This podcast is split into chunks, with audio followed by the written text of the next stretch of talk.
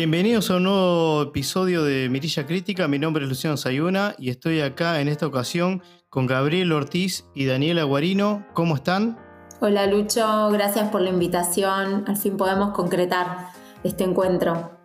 Gracias, Luchito. Se nos dio, se puede decir. Finalmente volvimos los tres del éxito. Después del éxito de Triángulo de. ¿Cuál era Triángulo de la Tristeza? De la Tristeza, exactamente. Podemos, capaz, por el estilo de película, la podemos enlazar un poco con esta película que vamos a cubrir, porque me parece que va a dar bastante para hablar. No sé si les parece.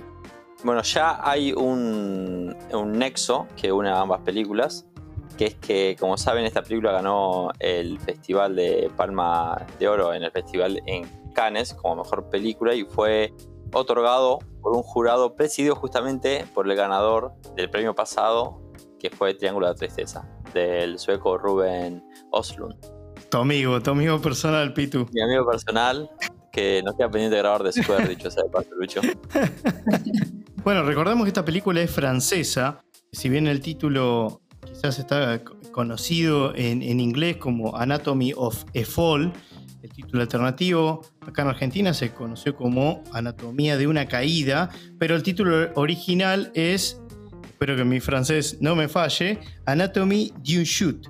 Ese es el título original de la película. Tiene una duración de 150 minutos, como dije es de, de Francia, y está dirigido por Justin Triet. La película está protagonizada por Sandra Hüller, que es alemana. Como hablábamos off the record, Pitu, esta misma actriz, está también en otra de las nominadas a Mejor Película. Claro, de Son of Interest te referís, ¿no? Exactamente, exactamente. Que, bueno, voy a dejar un apartado después si quieren para en algún momento conectar esta película con las nominaciones al Oscar y, bueno, ya que es una película internacional hablar un poquito de por qué esta película, al, ser francesa, no entró como mejor película internacional. Pero bueno, eso lo dejamos, si quieren, háganme acordar y lo vemos eh, más centrado el, el yo, podcast. Yo tengo una duda de las películas internacionales de habla inglesa. ¿En qué categoría entran? Porque entiendo que pueden estar nominadas también a más de un, de un, de un premio, ¿no? De una categoría. Está bien, Pitu, pero ¿sabes qué pasa? Eh, la película es justamente eh, esta película, y bueno, si querés hablamos de, de las premiaciones, porque vos mencionaste el Festival de Cannes, que recibió la Palma de Oro como mejor película. Después tiene cinco nominaciones al premio Oscar, recibió dos premios de Globo de Oro y tuvo eh, cuatro nominaciones a BAFTA, que son premiaciones del Reino Unido, tuvo siete nominaciones, y recientemente recibió el premio Goya a Mejor Película Europea.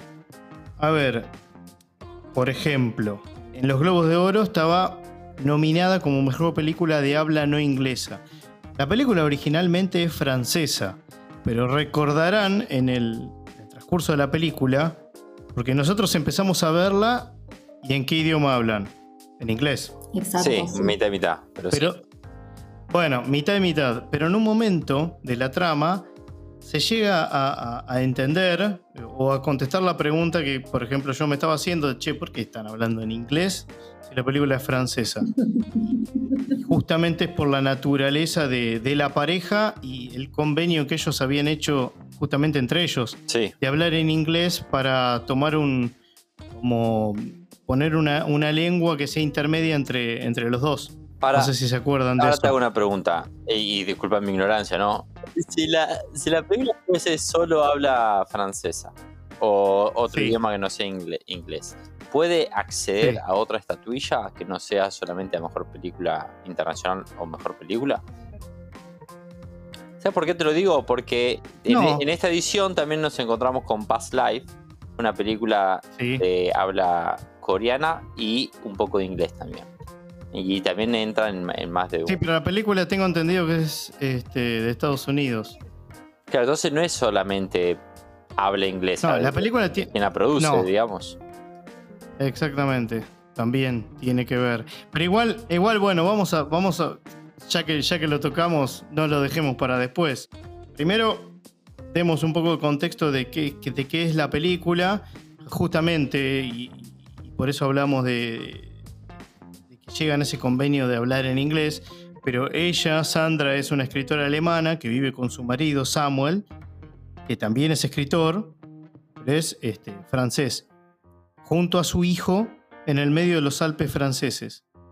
Al comienzo de la película vemos algunas situaciones normales hasta que vemos que eh, Daniel encuentra a su padre fallecido de una manera bastante misteriosa.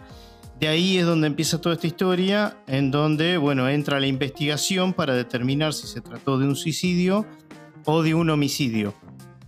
Y ahí es que, bueno, Sandra entra en, juicio y demás, que ahora vamos a, a entrar a ese detalle. Pero... Mm, sí, yo diría, yo diría que eh, es una... A ver, eh, lo he leído en algunos lados que dice que es una típica película de, juicio, pero en realidad abarca más que eso. Si bien el juicio es como casi ocupa la mayor cantidad de tiempo, ¿no? En pantalla. Totalmente. Pero también de alguna manera se podría interpretar, digamos, como, como este hombre muere de una caída justamente de ahí el título, pero también podemos ver que otros tipos de caída también estamos ahí diseccionando en, como en esta anatomía, ¿no? Como que de eso trata la película. Exactamente, sí, ahí Dani creo que diste en la tecla y me parece que ahí es donde más capaz le podemos sacar el jugo a la película, ¿no? Tiene la literalidad del título, básicamente, y de lo que trata, que es justamente de una caída, pero también podemos hacer el paralelismo con la caída de muchas cosas que pasan en la película, ¿no? Quizás eh, puede ser la caída de, no sé, de Sandra también en su ser, porque también la película trata de la culpa, de la verdad. Sí, tal cual, del matrimonio. Del matrimonio. Eso para mí, el tema, el tema de los vínculos es muy, muy importante para mí. Totalmente. En, la narración, ¿no? coincido, coincido. Yo creo que estamos ansiosos por hablar de un montón de cosas porque la verdad, todo esto que estamos tirando son un poco varios de los temas que seguramente, o no seguramente, vamos a estar charlando y discutiendo a ver qué pensamos cada uno. Pero siguiendo, ya que arrancamos por el lado de las premiaciones, o de los premios en realidad, las nominaciones y demás cuestiones, eh, una de las cosas que nos preguntábamos, de hecho habíamos hecho un posteo en Instagram sobre esto, de cómo se está manejando últimamente el tema de mejor película y ahora lo que se llama mejor película internacional que antes era extranjera. Mencionábamos The Zone of Interest y de alguna manera, y si vemos a la historia, en teoría, y puede ser que este, este podcast, no sé cuándo será publicado, pero cuando sea publicado puede ser ya antes a la premiación o posterior, espero que sea antes, pero de alguna manera nos están spoileando de que The Zone of Interest al estar nominada como mejor película internacional, ya prácticamente ganó esa categoría porque también está nominada como mejor película, cosa que, por ejemplo, esta que estamos grabando, no está. Sí. La pregunta es, ¿cómo puede ser que no esté si está en otros galardones? Y, y el tema radica en no me voy a explayar mucho más, pero no sé ustedes chicos si saben o, no, pero lo pongo en la mesa para discutir, es que aparentemente, y creo que fue en el, festival, en el Festival de Cannes, hubo un discurso de la directora que aparentemente se metió con la política de Francia, entonces Francia como país puso a otra película, vieron que cada país postula a, su película que va a competir para salir nominada o no a un premio Oscar. Y pusieron, decidió presentar otra película llamada A Fuego Lento. Eh, para mí eh, hay dos cuestiones que, que, van de la mano. La primera igual yo no, no, estoy muy empapada en el tema, pero seguramente hay criterios para cada una de las nominaciones. Por ejemplo, no, no viene a cuento de esto, pero yo eh, leí ayer sobre los premios Goya y para ser, no sé, actor revelación, tiene que tener ciertas características excluyentes de, otras, de otras categorías. Así que seguramente debe haber algún tipo de criterio que desconozco. pero sin dudas, aparte de eso, se sabe y bueno, da para hablarlo exclusivamente en un tema eh, que... Un podcast especial. Exacto, de entregar los premios muchas veces no tiene que ver con lo que al mayor público le gusta, ni lo que en general uno considera, no sé, criterios estéticos o de, o de relato. Tiene que ver un montón del entramado político, de, estas cuestiones que vos decís, Lucho. Así que en realidad es una, una gran incógnita. Pero fíjate, fíjate Dani. Más la atención, Lucho, perdón que te interrumpa. es que es como que se pierde ya la intriga qué película va a ganar, ¿no? Si una está, una película de lengua extranjera está nominada a mejor película, prácticamente ya se sabe quién va a ser el ganador de. y sí, porque si no tendría que, si no tendría, si no tendrían que estar las otras. Sería irrisorio que una película esté nominada en las dos categorías y otra que no le esté, o sea, que, que le gane a la que esté a mejor película. Es una cosa irrisoria. Y ha pasado en todas las ediciones anteriores. Sí, eso iba a decir, habría que buscar eh, eh, estadísticas. No, es que tengo el dato. Ah, bien, Lucho, bueno. es, que, acá tengo el dato. Acá tengo el dato. La, la, entrega pasada, All Quiet on the Western Front, ganó a mejor película extranjera o mejor película internacional, ¿sí? que a su vez estaba nominada, esta misma, a mejor película, es decir, obviamente va a ganar a internacional si ya está nominada a una categoría que es superior, porque a ver, convengamos que Best Picture sí, sí. es el máximo galardón. tope de todo, es el máximo galardón. En 2022 pasó con Drive My Car, en 2019 pasó con Roma, es decir, todas esas películas no solo fueron nominadas en su categoría de internacional, sino que también fueron nominadas a Mejor Película. Y ni hablar en el 2020 el caso de Parasite, que se llevó ambas categorías. Con lo cual digo, no debiera ser la excepción de Zone of Interest. Sí, una, lástima porque está nominada la, eh, la, Sociedad de la Nieve, que es excelente para mí y es mucho mejor que totalmente. pero bueno. Totalmente. A ver, yo no vi de Zone of Interest, pero lo que llamó la atención es que Anatomy of a Fall, siendo internacional, no haya estado en la, categoría internacional y sí en la de mejor película. Es medio raro. Y esto se debe, aparentemente, por lo que estuve buscando, a que Francia, bueno, en realidad sí se debe a esto, optó por otra película francesa para que compita eh, digamos, para que sea, para que compita a la nominación a los Oscars, ¿me explico? Entonces, dejando de, dejando de lado a Anatomy of Fall. Ese fue, esa, la, esa es la cuestión, porque si no, no tiene mucho sentido. no. Después, para lo que es mejor película, sí es una cosa abierta que, bueno, cada uno, ahí, bueno, el jurado, la academia, elige a quién, a quién poner, pero digamos, después los países eligen a qué película qué películas postulan desde su país que consideran, como pasó en Argentina cuando fue El secreto de sus ojos y, bueno, otras películas que han pasado por ahí. Así que eso es bastante interesante. Eh, ahora, bueno, ¿les pareció, qué, les pareció la peli? ¿Por dónde quieren arrancar? Eh, Perdón, perdón. Dani, adelante. Ah, bueno, me dan la palabra. no, yo iba a decir, ahora, ahora vos resumís, Pitu, si querés. Eh, pero hablando esto de los premios, que es una época, a mí me, entusiasma, pues, coincide con el fin de las vacaciones y demás, eh, de, ver qué películas están nominadas, más allá de considerar todos estos criterios que a veces son medios como arbitrarios, pero si no hubiese estado nominada, no sé si hubiese visto esta película, así como, como que no, no sé si me atraía. ¿Y maestro? Bueno, yo esa la abandoné. Yo esa la abandoné, así que no, te, no, sé. Eh, pero aún, así me gustó, a mí me gustó. Anatomía de una caída me gustó, me entretuvo como para arrancar. Y ahora si querés contar de qué trata. No, bien, eh, sí, siguiendo un poco con, la trama de este drama judicial, eh, arrancamos viendo a, Sandra, que intenta dar una entrevista a una joven para su tesis de grado, pero surge un ruido muy molesto de, la música de Samuel que impide llevar a cabo esta entrevista, ¿no? Y la música en cuestión es un loop que te es ensordecedor, digamos, de una música instrumental, pero que la verdad que es bastante molesta, que nada, los obliga a, cancelar la, entrevista. Yo estuve con esa musiquita bastante tiempo en mi cabeza, debo decir. Es molesta, es, logra, es, muy molesta. Es alegre pero molesta, sí. La música la pone Samuel porque está arreglando el chalet para convertirlo en un Airbnb, dado que tienen problemas económicos el matrimonio.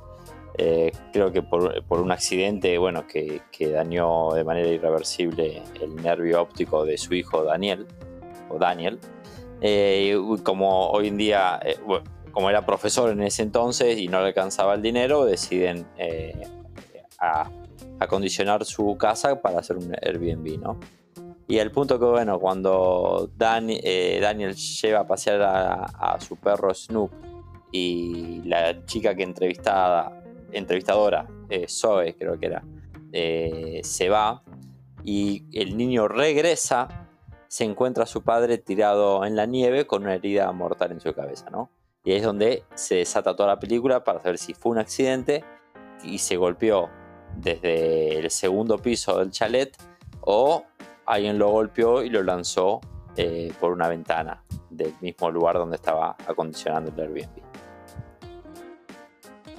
Bueno, algo que encontré interesante, por ejemplo, es este, a, la, actriz protagónica. Eh, que, leí exactamente, Sandra Hewler, que nada, recibió la indicación de que interpretara su, papel en el rol como si ella fuese inocente. Sí, de hecho ella, durante la, durante la filmación y eso, tenía la curiosidad de saber si al final iba a ser algo que ya ha pasado en varias películas, como para también al, actor darle esa pizca de, curiosidad y de incertidumbre, de que quería saber si ella finalmente iba a ser inocente o iba a ser este, culpable. Ahora, la pregunta, y esto un poco conectando con lo que decía Dani al, al principio, más allá de que yo en lo personal me picaba la curiosidad de saber si al final te iban a mostrar si ella era inocente o no, el tema es que llega un punto que contando, eh, desnudando ciertas cosas del matrimonio, de ella misma, de los personajes. Ya no sé hasta dónde era tan importante en la película saber si ella lo hizo o no.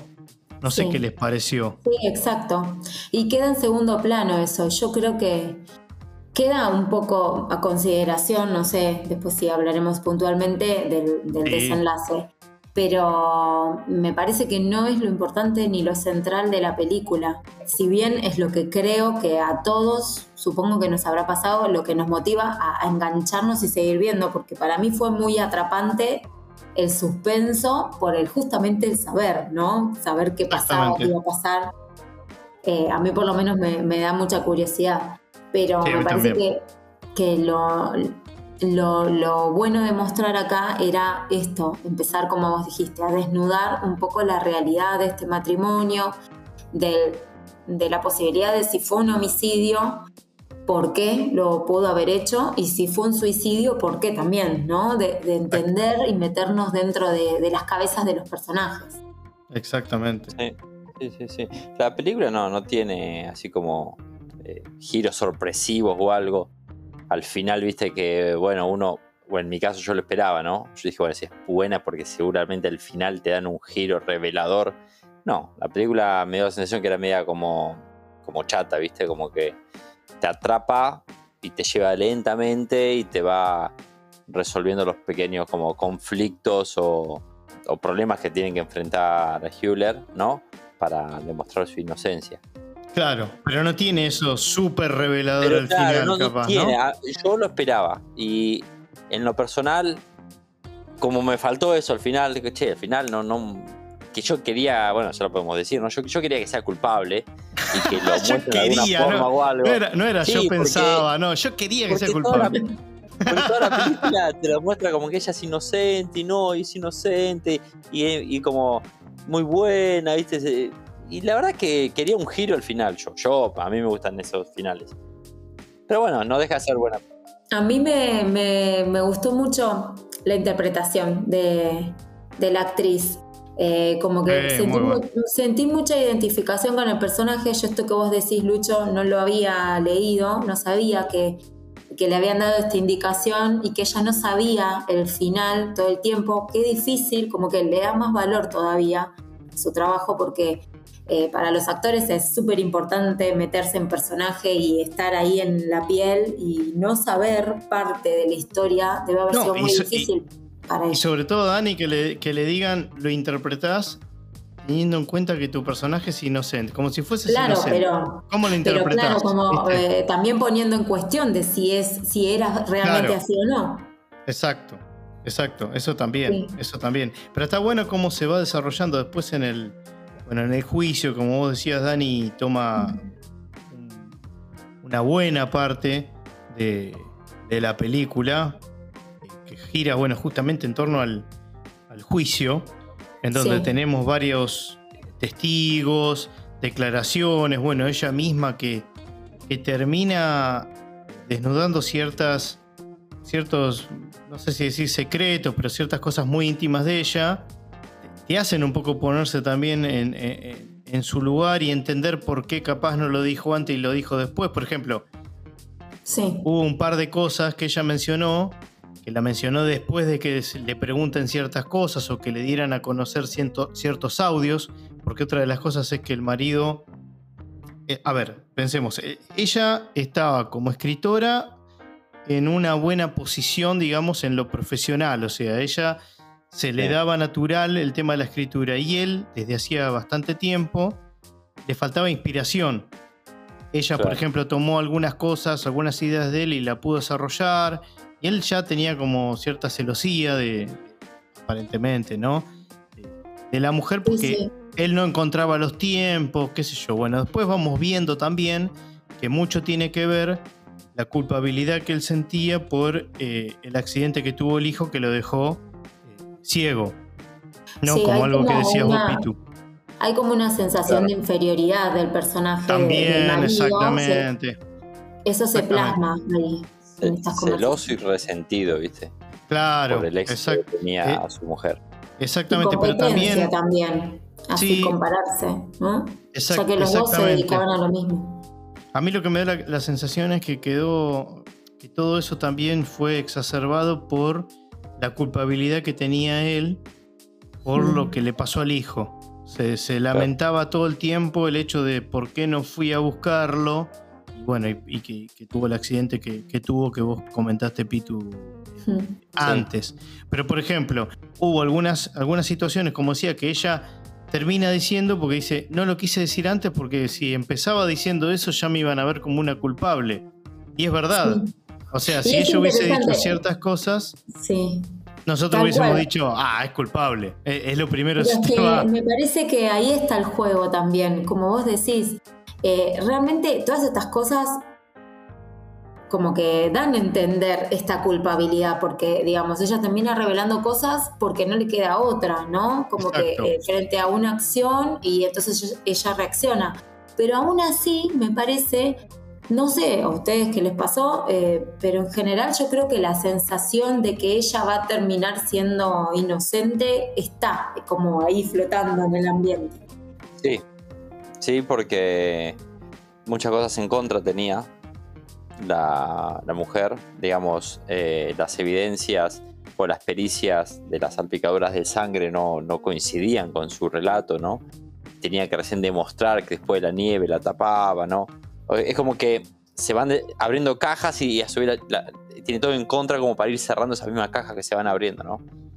Y después, y algo interesante fue el tema del audio, ¿no? No recuerdo cómo o por qué eh, Samuel graba la pelea, una pelea que ellos tienen previo al suicidio. Claro, estaba pasando en un periodo de bloqueo de escritura, entonces sí, sí, sí. estaba empezando a hacer sus memorias, o iba a ser como una autoficción, así se le llama, eh, donde Claro. iba a contar, digamos, su, su vida diaria. Bueno, siempre los escritores que hacen eso mezclan con reflexiones y demás. Entonces, como que estaba registrando momentos, Claro.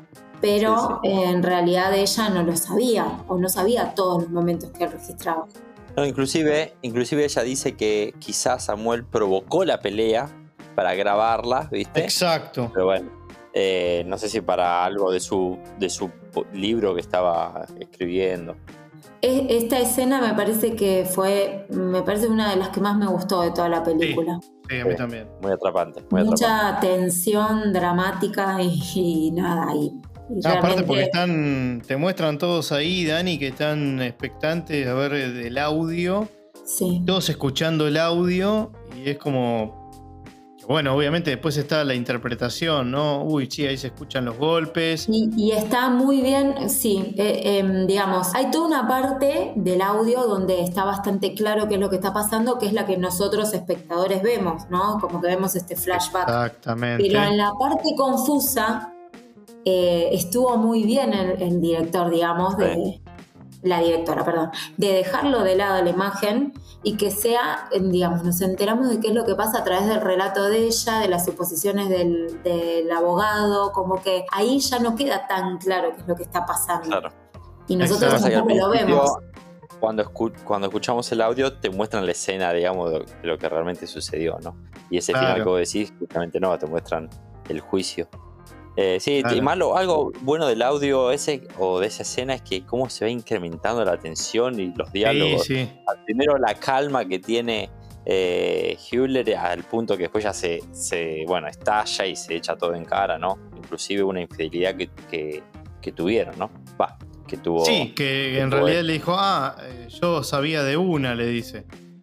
Entonces después empiezan a meter con, bueno, con la vida sexual de ella, de su supuesta bisexualidad y demás, que nada, ella aduce de que era una necesidad porque después del accidente con, que, tuvo el hijo, eh, hubo una, un distanciamiento de, lo, que es este, sexual, entonces como que tenía esa necesidad como ser humano, qué sé yo, eso fue medio medio tirado los pelos para mi gusto de parte de ella, pero bueno, era, era, era, lo que ella expuso, ¿no? No, pero me parece que acá queda como en total evidencia, porque fuera de esta escena, si bien se da a entender que no están las cosas del todo bien entre ellos, pero digamos como que en esta escena uno llega a comprender realmente la posibilidad de que ella, eh, digamos, lo lo pudiera haber matado, digamos. Sí, sí, totalmente. Pero a su vez también como que denota eh, cuando él, digamos, explaya todas estas frustraciones que tiene, en entender también eh, que él podría estar pasando, no sé, por un periodo depresivo o, algo que lo pudiera llevar al suicidio. O sea, por eso para mí la, película está todo el tiempo jugando con las dos opciones. Con eso, exacto. Sí, sí. Es, como, es como un partido de tenis de, de que va la pelota para un lado y para el otro, ¿no? Como que de repente claro, uno no, se llega, no se llega a comprometer con una hipótesis, yo por lo menos, ¿no? No, no, total, totalmente. Algo interesante de, esta peli, Lucho, es que, que quizás no deja una explicación muy clara de lo que sucedió realmente con Samuel. Si bien se quiere dar a entender que Sandra es inocente, hay algo que por ahí no queda del todo claro con el testimonio de, su hijo, ¿no? Que no sé si, no sé por qué, si será conflicto de interés o porque por el apego que tienen con la madre, que, siempre está a favor de ella, ¿no? Y bueno, nada. ¿Vos, estás de acuerdo con eso, Dani? ¿Te parece lo que dice siempre, porque te acordás en esa escena donde le pide a, a él, le ponen a esta chica no sé qué nombre tendrá acá, como si fuera, viste, un asistente social, algo así. Exacto. Como para mediar, y en un momento le pide a la madre que se vaya de la casa. O sea, como que el nene también entra en contradicción. Sí, sí, pero ojo, lo hace, lo hace para poner a prueba este plan que él tenía en mente de envenenar al perro con una sustancia de un vómito, digamos, eh, al que había encontrado una vez producto del padre, ¿no? Sí, del, ah. intento de suicidio, ¿no? Según lo que cuentan. Supuestamente el padre se quiso suicidar en el pasado, tomó unas pastillas, un exceso de pastillas, vomitó, el perro Snoop, ¿no? Eh, se comió ese vómito y estuvo muy mal. Entonces, eh, a costa de que le pidió a la madre que se, que se, que se fuera, quiso darle de vuelta las mismas pastillas al perro para saber si reaccionaba igual y de, alguna forma intentar convencerse de que nada, que el padre realmente se quiso eh, suicidar en ese momento y, tuvo los mismos efectos que. Claro, eso fue clave después en la película. Yo no.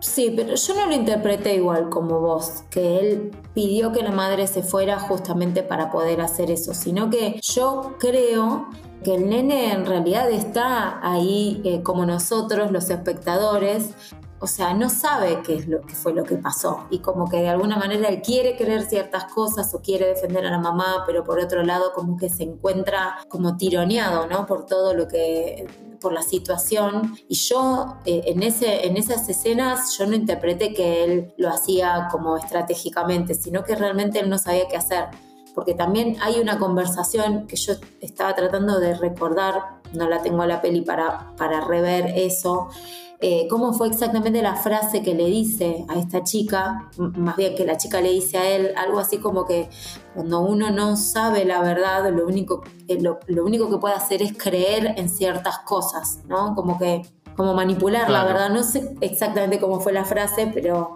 eh, que tenía ¿Vos te acordás, Lucho? No. No, no, no, no, no.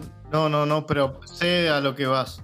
Y entonces, para mí, después eso desencadena al final, ¿no? Donde él, eh, donde está esta escena que a mí me encantó, donde él revela esa conversación con el padre, otra cosa como sacada ahí de la galera, como hablábamos al principio, ¿no? De las cosas que se iban sucediendo. Y para mí una muestra también de que hay algo de ahí que yo no me lo creo, es que eh, la directora decidió que en la escena que nosotros vemos, nos las deja ver esa escena, pero la voz es la del nene. O sea, eh, está como hablando el padre, pero en realidad es la voz del nene. Vos decís cuando le dice que Scoop, no, Snoop era, no Scoop. Que no va a estar siempre. Snoop no va a estar toda la vida que yo, y él dice, él estaba hablando de, sí mismo. O sea, el padre estaba hablando de, sí. Claro. Como que vos descrees de que eso haya sido así, Dani. No, yo eh, como que a mí es, esa escena me hace entrar en duda eh, el, final de la película. Si mm. bien, digamos, uno llega al final, la declaran inocente, no termina ahí la película, porque como dijimos al principio, el, tema no era eh, si es inocente o culpable, ¿no? sino poder entender todo este proceso. Pero eh, eh, todos, digamos, necesitamos un cierre siempre para, las, para todos los dilemas y como que en el fondo todos nos, más allá de que la película por ahí pasa por otro lado, nos quedamos pensando en la resolución. Y no sé, supongo que será una cuestión un poco de interpretación, ¿no? De cada uno a mí no me queda cerrada, digamos, la historia en la inocencia. Bueno, ese testimonio fue clave para dar por inocente a la madre. Por eso yo digo que eh, es como que no pareciera no ser objetivo, ¿no? Porque recuerda el, testimonio, la confesión del, padre, hablando si bien del perro, ¿no? Que, se, que había vomitado, estuvo muy mal y el, el padre lo acompaña y tiene en cuenta que no va a estar para siempre, que tenés que prepararte para eso, le dice y que el, hijo revela, ¿sabes qué? Ahora estoy seguro que hablaba de sí mismo, ¿no? Eso concluye y le, da la inocencia a la madre, pero hay una escena que después de eso, cuando se confirma que es inocente la madre, el, hijo sonríe, ¿viste? Esa sonrisa sostenida que tiene, en lo que por un momento te hace dudar si, si es cierto lo que dijo o no, o mintió para que absorban a su mamá. Sí, sí, yo creo que, por eso digo, nunca lo vamos a terminar sabiendo del todo. Eh, y después como leen la última, la última escena, ella yéndose a dormir con el perro termina la película. Sí, no. Después de tanto tiempo. No, digo, después de tanto tiempo, uno esperaría que ella se vaya a dormir tal vez con el hijo. ¿No? digo, se fueron a dormirse de manera separada. No, es como. Como que me. Es como que. Le termina como dando gracias al perro, ¿no? Por un lado. No, yo para, para mí, para mí, Pitu, perdón, quería cerrar con esto y, se lo dejo a ver la interpretación que, si es que tuvieron alguna. Eh, yo quizás lo interpretaba como que enlazando un poco con lo que dijiste vos, Pitu, recién, como que, no sé, a mí, a mí me imagino eso. Imagínense poniéndose en la piel del el chico o de la madre. Especialmente del chico. Si, si la madre de ustedes eh, está envuelta en algo de la cual es inocente y eso, como que la primera noche, después de pasar tanto tiempo, no sé cuánto tiempo transcurre real, no recuerdo, no sé si tenía el dato, pero imagino, un tiempo prolongado. Sí, un año creo. Bueno. El juicio es un año después. Un año después, digo, la primera noche ahí que se. que están ya sabiendo su supuesta inocencia y demás, no pasen juntos y que se separen y que ella vaya a dormir con el perro me hizo un poco de ruido, digamos. Yo hubiese esperado, digamos, que el hijo quiera estar con la madre, de apoyarla. Sin embargo, como que me dio la sensación a mí, obviamente totalmente equivocado, como que eligió más una distancia, como si capaz diera pie a que no fuera tan así como, no sé cómo decirlo, como que algo se rompió. No digo que se que rompió la yo relación, solo- digo que algo, algo se. a- a- algún este, algún nervio ahí se rompió en la relación de, de Sí. él con, con la madre. Quizás también por haberse enterado de muchas cosas que han pasado y que él no sabía. No sé. Pero todo no, vol- Bien, no, no volverá sí. a ser lo mismo. Eso es lo que pienso yo. Puede ser, puede ser por eso, también puede ser yo, digamos, no, no en concreto esto de que lo de la, la escena final, sino todo el, de- el desenlace en conjunto, eh, como que, no sé, yo, yo me quedé con la sensación de como que a- ambos son conscientes de digamos, de que quizá las cosas no fueron así. No Claro. necesariamente porque la madre lo haya matado, o sea, no necesariamente eso, pero sino a mí, por, por, digamos, esto que dije antes, la elección de que el relato del chico quede con la voz de él y no con la voz del padre en la escena esta donde supuestamente lo prepara para su ausencia Claro. digamos, como que esas cosas, eh, también enlazado con la frase, que esta conversación que tiene con la asistente social, donde ella como que indirectamente le dice que tiene que decidir él en qué cree. O sea, como que la verdad no la va a ver, que va a tener que decidir, eh, digamos, cuáles de las dos opciones son verdad. Entonces, todo eso a mí me da a entender de que eh, no sé si es tan verdad eso que dijo el nene, que la madre lo sabe, que el nene lo sabe y que por eso, eh, digamos, por eso esta distancia. Yo, yo, esa es mi interpretación ser, final. por eso te digamos. digo que esa sonrisa que tiene el nene al final es como que es una sonrisa nerviosa, feliz obviamente, pero como que dejaba entrever que quizás mintió para que se termine de una vez por todas el juicio y que liberen a la madre. Y bueno, y eso también puede explicar que, bueno, al final no, no está pegado a la madre por eso, porque en el, en el fondo sabe que quizás realmente es culpable. O que no se sabe tampoco si es culpable o no. Claro. O sea, no termina te sabiendo entender nada. como que listo, fue la inocente. Pero la realidad es que no te da una explicación clara de lo que realmente sucedió. El tema es que, y creo que eso pasa en la vida, ante una situación así, que irrumpe y, y nada después termina, eh, independientemente de los resultados, en este caso un juicio, nada sigue como estaba. O sea, cosas que se terminan rompiendo, por más que hayan sido eh, verdades o falsedades o lo que sea, no queda todo igual a como estaba antes. Eso es notorio. Creo que acá se ve sobremanera en los Sí, personajes. por eso. Y, ta- y también tiene que ver, para mí, con, con otro de los temas, digamos, de la película, que, que vendría a ser, digamos, qué es verdad, qué es mentira, o cuál es la verdad. Que también llevado un poco al plano, digamos, real, eh, donde por ahí uno esperaba, como vos decías, Pitu, hoy, eh, el giro final, eh, bien de película, y como que la película en sí, como que refleja un poco cómo es la vida real, en el sentido de que, bueno, en los juicios se llega a veredictos, pero a veces pueden corresponderse con lo que sucedió, y a Claro. veces no, a veces queda Sí, la sí, sí. duda, y como que la película refleja eso. Sí, Sí. sí. Sí, sí, sí. La cuestión es que nos dio bastante para discutir. Ya, eso está bueno, creo, ¿no? Sí, sí, sí.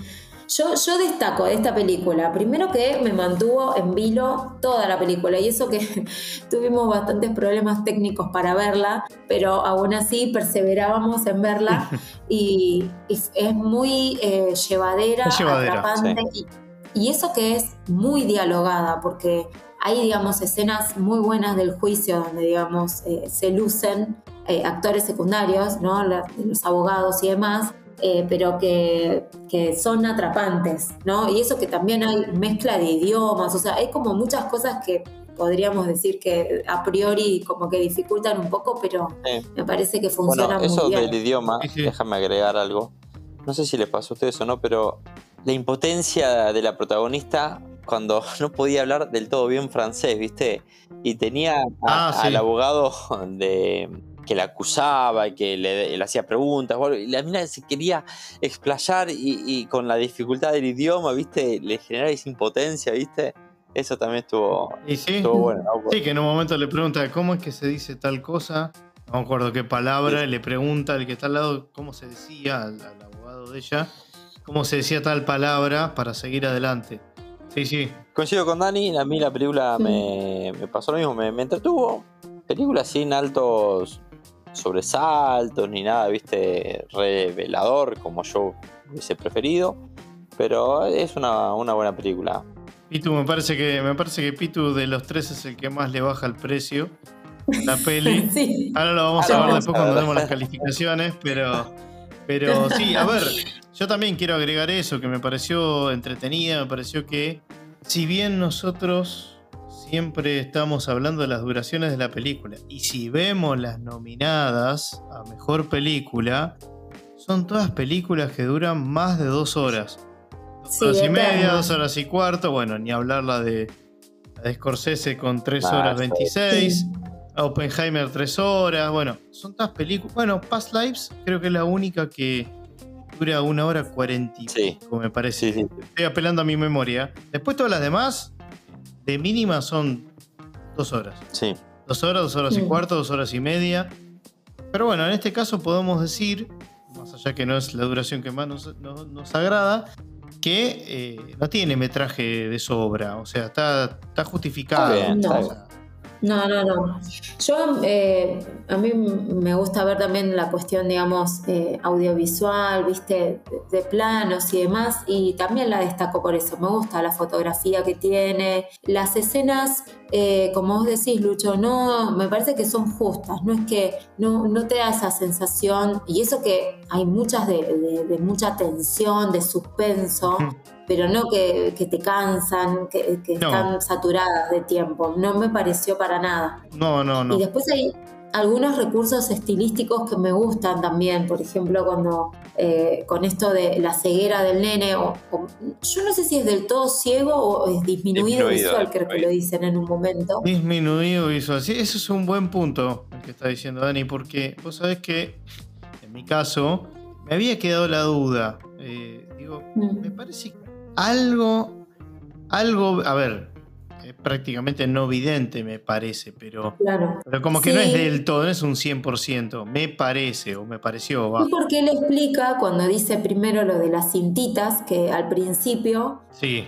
Eh, que se usaba como ciertos marcadores para tocar, que después no los necesitó, un poco por práctica, pero yo también entendí, pero capaz que entendí mal igual, ¿eh? como que por ahí después digamos, ese problema como que no fue tan grave, pero eh, me parece que esa ceguera, por un lado, o, falta o disminución, lo que sea, digamos, contribuye a la historia primero para generar el conflicto de la pareja y segundo, porque no sé si el, eh, testimonio del nene hubiese sido lo mismo o tan importante. Exactamente. No hubiese sido así, o sea, lo necesita la historia para, funcionar, digamos. Exactamente, sí. Y te agrego algo, ¿no? Eh, un detalle de color también. La primera vez que, Daniel o Daniel se, se, para en el estrado para eh, responder preguntas de la fiscalía, ¿Viste que notaron que la cámara gira en lugar de los abogados y el chico gira la cabeza, ¿viste? Se va mirando de un lado hacia otro y, el chico va reaccionando a las preguntas o, o, escuchando porque no, no ve del todo, ¿viste? Y lo que termina generando como confusión, ¿viste? Creo que esa escena de confusión es lo que termina siendo la película, ¿no? Que te va confundiendo con los hechos y lo que realmente sucedió. No, pero para mí es para ponerse en la piel del personaje, porque digamos, nosotros por ahí tenemos un plano donde estamos viendo, no me acuerdo ese plano en particular, pero cuando él gira la cabeza y la cámara gira con su cabeza es como para ponernos en el lugar del nene, me parece, ¿no? De que, bueno. Sí, pero para mí es, un detalle importante porque arranca, arranca el juicio, él empieza. Y, y- y el nene en ese momento que todo es confusión, mira por un lado, mira para el otro. Entendé, eh, entendé que con Dani te vamos a refutar todo lo que estés diciendo de la película. Somos el team, el team Sí, eh, de, No, de anatomía. Hoy te vamos. Sí, sí. Yo le voy a bajar el promedio hoy. Estás decidiendo en este instante bajarle las mirillas. Este, bueno, pero otra cosa que, que destaco y que creo, la película está nominada a mejor guion, ¿no? ¿Puede ser? ¿Está, está nominada a mejor guion o no? Porque es algo que, bueno, se destaca, ¿no? Eh, en esta película. Bueno, a ver, tenemos para los premios Oscar, que a esos premios, todavía hay todavía premios por, por entregar, pero está a mejor película, mejor dirección, mejor actriz principal, mejor guion, Mejor guion, ahí está sí, contestando tu pregunta, y mejor montaje. Así que Mm. veremos cómo le, cómo le va en los premios Oscar. Yo la verdad no le tengo mucha fe, honestamente. Y Pero no sí, es el muy guión- hollywoodense, me parece. Como que. No, y, aparte, y a ver, bueno, capaz Ojo que que se el- alza con alguno de los premios. ¿eh? No, digo que, no, no digo que pierda a todos. Por ahora esta película es la más parecida al Triángulo de la Tristeza del año pasado, que fue mi favorita. Que no ganó, obviamente. Con esto de generar cosas A mí lo que me gusta es esto. abiertos. Sí.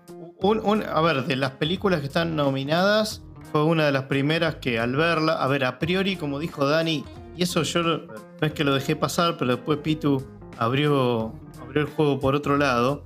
Pero vos dijiste, Dani, yo no sé si no hubiese estado nominada a los Oscars si la hubiese visto. A ver, somos de ver un montón de películas. Quizás sí, imposible contrafáctico a esta altura, Sí. ¿no? Sí, Pero es sí. algo que, que- que co- que venimos hablando de hace años y años y años atrás, cada vez más, creo yo, en que las películas que están nominadas a Mejor Película no tienen un gran arraigo en, en la gente, desde, diría, lo emocional, ya sea con los actores, con el director, con la película en sí. Yo estoy seguro que, a ver, acá figura, por ejemplo, ¿no? Eh, Mejor Película, tenemos Oppenheimer, tenemos Barbie, que fueron dos películas que en el 2023 marketineramente y se podría decir que fueron, como se decía antes, quizás dos tanques dentro de lo que fue un año que la verdad que no estuvo muy lleno Sí. de grandes películas o de grandísimas producciones, me parece.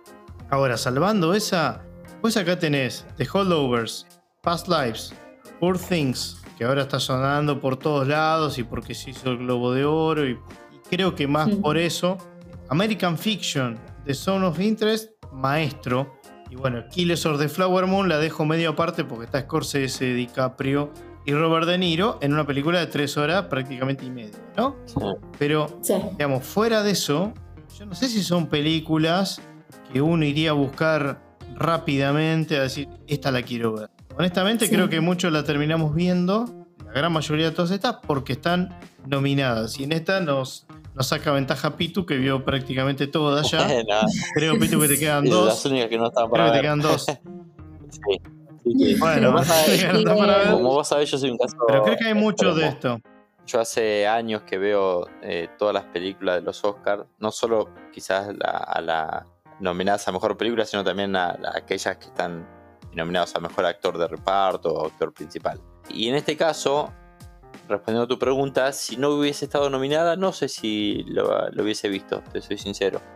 Más que nada por la duración, ¿no? Porque, como Mm. decíamos antes, ¿viste? Película de dos horas y media, francesa, un drama. y- Pero bueno, gracias a Dios la vi porque me gustó, aunque dudo que sea la, la ganadora de esta edición. La mejor. Sí. Yo, la verdad es que si ahora tuviera que elegir una mejor película del año pasado, se me hace muy difícil. Tendría que ver en todas las películas que vi, como para ver si la que más me gustó está dentro de estas. Pero bueno, teniendo en cuenta las nominadas, yo la verdad, y por, por esto que estuvimos hablando antes de mejor película internacional y eso, yo a esta la, la descartaría. Por ahora la que más me viene gustando es Killers of the Flower Moon. Es buena. No va a ser la ganadora, ya, ya se lo digo. No va a ganar esa, claramente. No va a ganar, pero hasta ahora es la que más me gustó. Me faltan varias para ver, ¿no? O sea, esto nada, lo que estoy diciendo no tiene, no tiene, ningún sentido porque me faltan un montón, pero este, me gustó mucho esa película. Es muy difícil igual esto de esto de, mejor película. Bueno, yo no, o sea, solo me interesa como para decir, bueno, frente a tenés ganas de ver una película y no sabes qué ver y está bueno consultar las nominadas y demás. Ah, además está, bueno para que nosotros como, si, como cinéfilos nos gusta el juego. Tuvimos que fumar este la película maestro. Sí, por eso. Es un juego, pero en realidad. o sea. Piti sin filtro. Todo bien. Y te lo digo porque no vamos a grabar podcast de esa película. ya te lo digo. No, no. Eh, ya les digo que yo no cuente conmigo. Y no, no, no. Ah, ¿para cuál? ¿Para maestro. pobres criaturas? No, no, maestro, ah. maestro. Poor Things, capaz que la, la eh, podemos hacer. Yo todavía no la vi. Eh, interesante. Esa va a ganar para mí, ¿eh? No sé. sí, sí. Muy, muy probablemente. Para mí va a ganar esa. A ver, Barbie y Oppenheimer para mí quedan no, descartados. y Maestro descartada Oppenheimer. Yo no sé cómo Maestro. A ver, no, no, ¿Dijiste? No vi Maestro. Sí, para mí sí. No creo que gane esa. Para mí, Poor Things, aparte ya viene con el globo. Ojo, puede haber una sorpresa, ¿eh? me hiciste dudar, no sé, Oppenheimer. Barbie seguro, Barbie seguro que no. Y te invito a verla, porque vos, me conoces a mí. Yo no, yo no, no, me gusta enterarme de nada de la película, quiero verla de una. pero no digo que para mí sea la mejor, ¿eh? Yo digo. No sé si la mira, mira lo que te digo. Bueno, no, no, no, pero yo, te digo, Pitu, que esto no es un, eh, un tema de, de, de mi consideración, sino es olfato, me imagino que va por ahí. a ver, tampoco.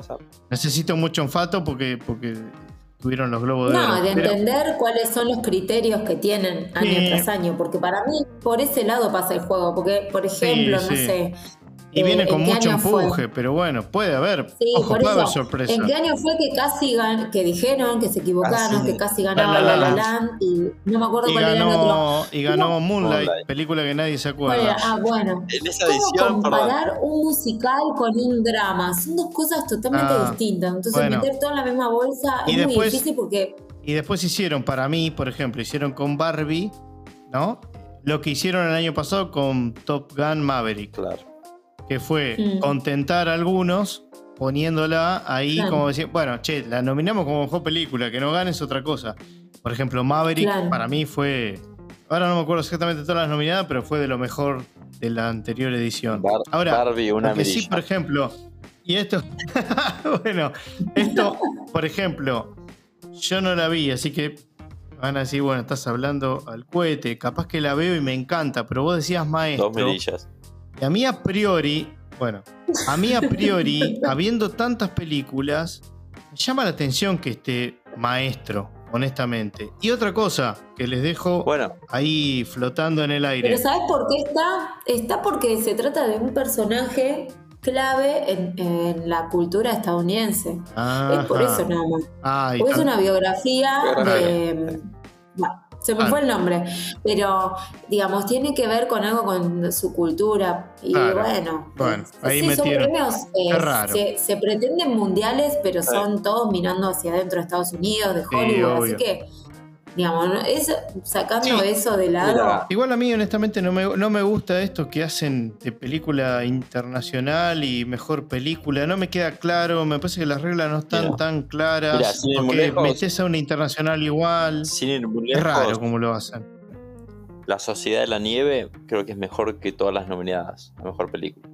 En mi ahí diste en la clave. Por ejemplo, la Sociedad de la Nieve me encantó. excelente para mí. Tendría para mí que para mí tendría que estar nominada acá, pero claramente. No puede estar nominada porque está de Son of Interest. No, no, no, el, tema es que eh, críticos de la academia dijeron que eh, a la película La Sociedad de la Nieve le faltaba más protagonismo eh, a mujeres y que haya más diversidad de género.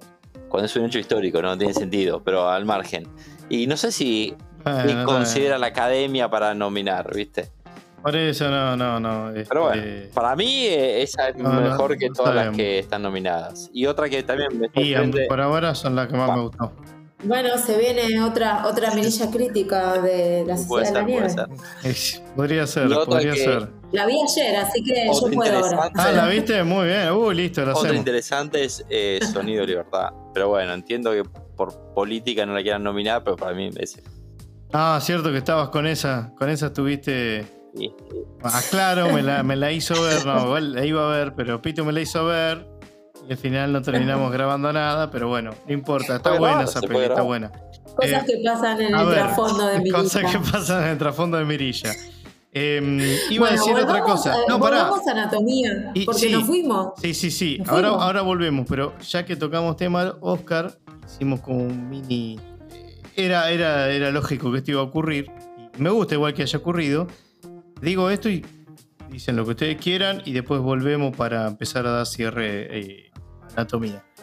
Fíjense que las películas normalmente que están nominadas a mejor película son películas que se estrenaron recientemente. Sí, eso lo hacen siempre.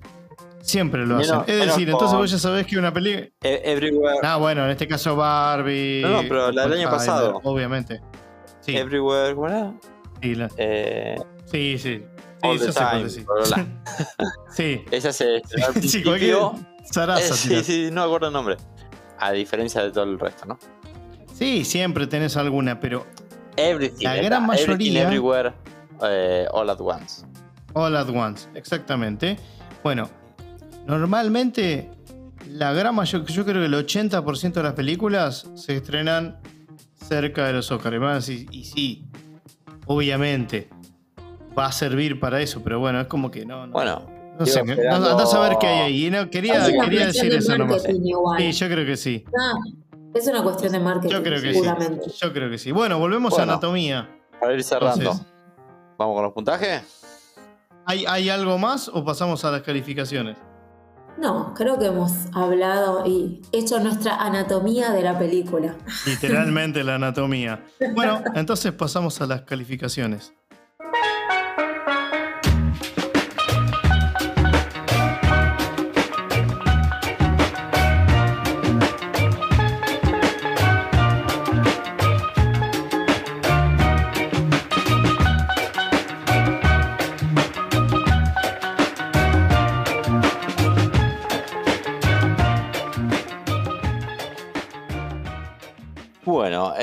Anatomía de una caída. Para mí son tres mirillas. Podía haber sido ¿Cómo más. dudaste, eh? Sí. Es más, dijiste el título de la película para ganar tiempo. Estaba pensando todavía si, si era 2.5 o 3, pero no, 3, 3 mirillas. Principalmente porque a mí eh, de entrada me dio la sensación que se iba a resolver favorablemente hacia la inocencia de la madre. Y si bien eso no es lo importante, sino todo el, el trasfondo y cómo se va desarrollando la película, me quedé con las ganas de, de un. nada, de que se confirme que realmente ella había sido la asesina. No sé, tenía la esperanza de que, se, que sea así, contra todo pronóstico, digamos. Y, el, y el hecho de que no, no haya sucedido de esa forma, bueno, hizo que sea una película común, lenta, pero sin muchos sobresaltos. Así que tres mirillas sólidas. Muy bien, Pitu. Dani, Bien, bueno, a mí, sí, como dije, me gustó, me entretuvo, me atrapó, pero aún así no es el tipo de historia que a mí me queda ahí como rebotando en la cabeza, que me quedo pensando. Si bien el final es en cierta forma, digamos, no cierra, queda eh, a la interpretación y hay algunas cosas que me gustaron mucho de la producción, de, de cómo está filmada, bueno, de, de todas esas cuestiones, pero digamos, como que para mí le falta un poco para el, las- el tipo de películas que me gusta ver a mí, o sea, totalmente Mm. subjetivo lo que estoy diciendo. y como todo. Pe- sí, exacto, como todo. Pero bueno, estoy también, estaba dudosa, pero le voy a dar también tres mirillas. Tres mirillas. Mira vos, hubiese pensado que, le hubiese- que ibas a poner más puntaje que Pitu. Al final, Yo Pitu también, fue que mucho yo ruido y pensé que pocas él nueces. la iba a poner menos igual, ¿eh? Sí, sí, al final lo- tanto que se hizo el duro la durante todo el podcast. momento. Sí, la subí último momento. Sí, sí, sí. Lo subí. Después de escuchando el ustedes, título de la la película. quise valorar un poco más la peli. Y dije, bueno, le subimos media mirilla. bueno, en mi caso, al final termino poniéndole más puntaje yo. 3.5 mirillas. La verdad que me gustó, me parece que está un poquito por encima de lo normal, de, por lo default, pero obviamente como el puntaje lo indica, tampoco me parece que sea la película. Sí, me parece que puede estar bien, que esté entre las mejores, sí, probablemente. Repito, después de un 2023 que la verdad que habría que revisar, chicos, pero no sé, hay un montonazo de películas y seguro que hay un montón de películas que tampoco vimos, pero dentro de las que vimos, que sean del 2023, no sé si hay mucho, mucho superador. Así que nada, me parece que está bien la nominación, me parece que es una buena película, es una buena peli para ver, pero que, bueno, no me parece que le alcance para, para estar, diría, ni siquiera en el top 3 quizás, siendo así. No, no. Consulta No, para. Mirilla. ¿Hay alguna que tiene cuatro mirillas de con las Mirilla. nominadas? Para mí lo hay. Para mí hay una. Eh, sí, Killers of the Flower Moon, eh, que no la hicimos, no sé si la haremos, supongo que no a esta altura, pero para mí esa tiene cuatro mirillas, solidísimas. Hay una que para mí, Es la única... en mi Barbie no. para mí le saca media le había mirilla puesto a dos Killers of the mirillas. Flower Moon. Te lo voy a dejar con intriga. Te voy a dejar que mires todas y saques tus conclusiones. Bueno, vamos, Pero vamos hay a una ver que entonces. para mí está medio escalón por encima de Killers of the Flower Moon. Que no es Oppenheimer. Ok. Ya prácticamente Ok, tenés o sea, todo. Bueno, estaría Ol- bueno. Olfateo que es de Eh, Hollowers. De Sí. Hollowers, exactamente.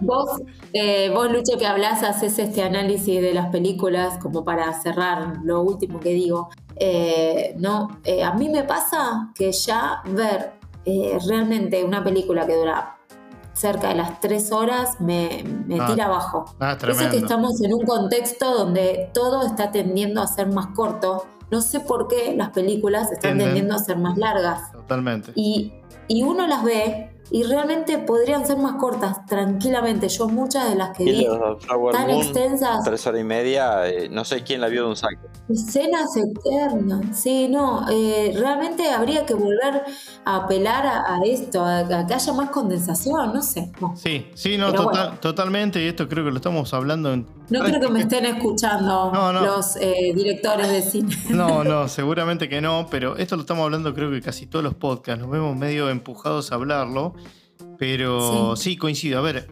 Killers of the Flower Moon, la- contradictoriamente a mi pensar y al pensar de nuestro también, vale la pena creo cada minuto de la película.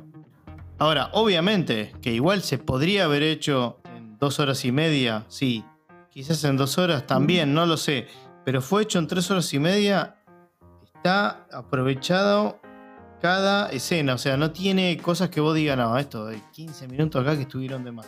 Está bien hecha. Pero no, no me da muchas ganas de decirlo porque si no como que estoy impulsando a que las películas sean así largas. Y no. A ver, no, me imagino. obviamente, No me imagino, Dani, Bueno, tres horas y media en el cine yo. La verdad, no. sí. Ni siquiera en mi No, casa hay mirando para yo tengo que ir al baño entre hora y media. Yo la vi, yo la vi, yo la vi en dos partes, lo que nunca hago, pero ¿por qué? Para el bien de la película y el bien mío, por supuesto.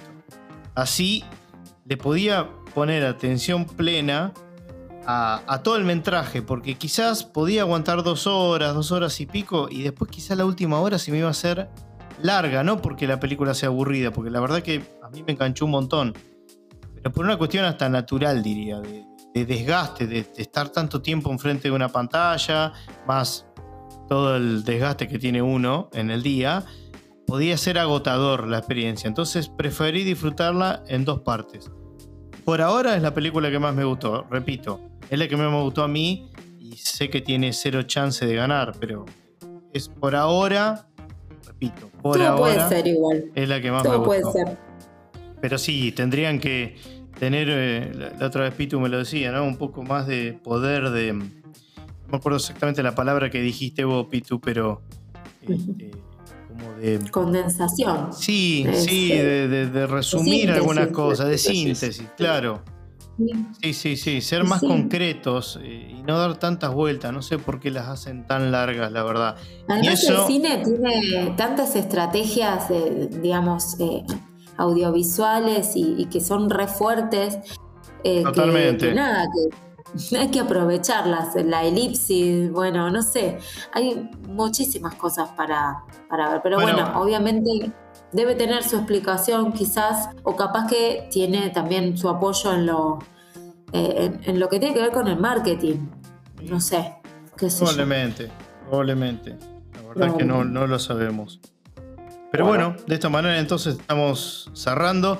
Recuerden que nos pueden seguir en Instagram y Spotify, como así también en otras plataformas de podcasting como Google Podcast, Apple Podcast y Pocket Cast. También recuerden que nos pueden dejar un cafecito a través de la aplicación donde encontrarán distintas opciones para colaborar con Mirilla.